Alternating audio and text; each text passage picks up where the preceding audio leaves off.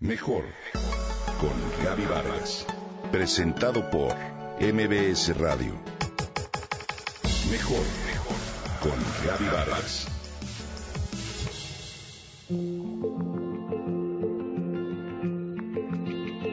La familia, como sabemos, es un núcleo de la sociedad que cumple diferentes funciones, sumamente importantes en nuestra vida, ya que representa la primera institución social que nos da acogida de manera casi exclusiva desde nuestros primeros años de vida. La familia nos forma, pero ¿qué pasa cuando ésta no cumple de manera adecuada su rol social?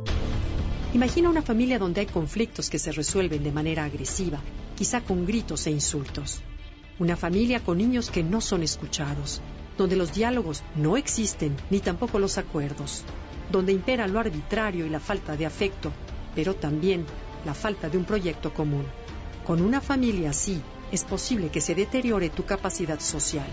Se trata de una familia disfuncional, que se caracteriza por el mal funcionamiento que tiene el grupo, ya que presenta alteraciones o síntomas de que algo va mal.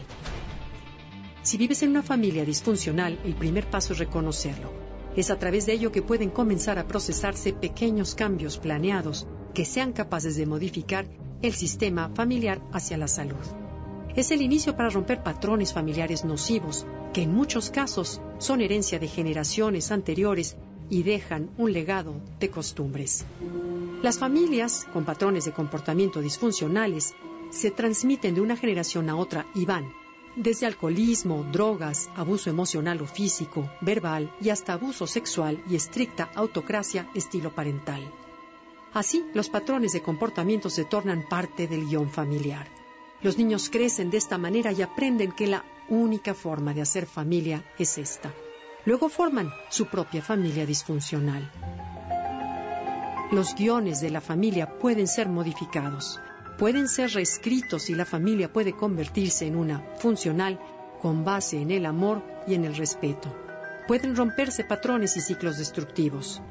La salud psicológica de una familia se basa fundamentalmente en dos piezas importantes, la realización y la satisfacción afectiva. ¿Haces lo que tú quieres, lo que realmente deseas? La responsabilidad está en ti, no en el destino ni en la buena suerte.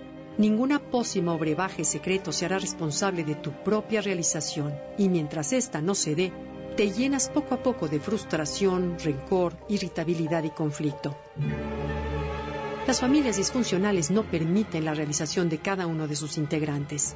El sentirte querido es otra importante pieza para el desarrollo sano de una familia. En la medida en la que te sientes a gusto con tus lazos, puedes aumentar una autoestima positiva y tener seguridad en ti mismo. Si tus relaciones se complican, pierdes el grado de satisfacción por la vida y luego tratas de obtenerlo de forma compulsiva, quizá a través de herramientas equivocadas como drogas, alcohol, comer en exceso, el uso indiscriminado de la red, o bien crear tu propia familia en pandillas. Hoy, una familia sana se caracteriza por una dinámica cotidiana en la que cada integrante tiene la posibilidad de realizarse así como relacionarse con los demás, mostrar afecto, empatía y respeto. Hoy es posible romper patrones de comportamiento disfuncional si así lo decides. Se puede cambiar lo que no funciona y enfrentar la vida desde otro punto de vista. Es una decisión personal que puede influir en cada uno de los miembros de la familia.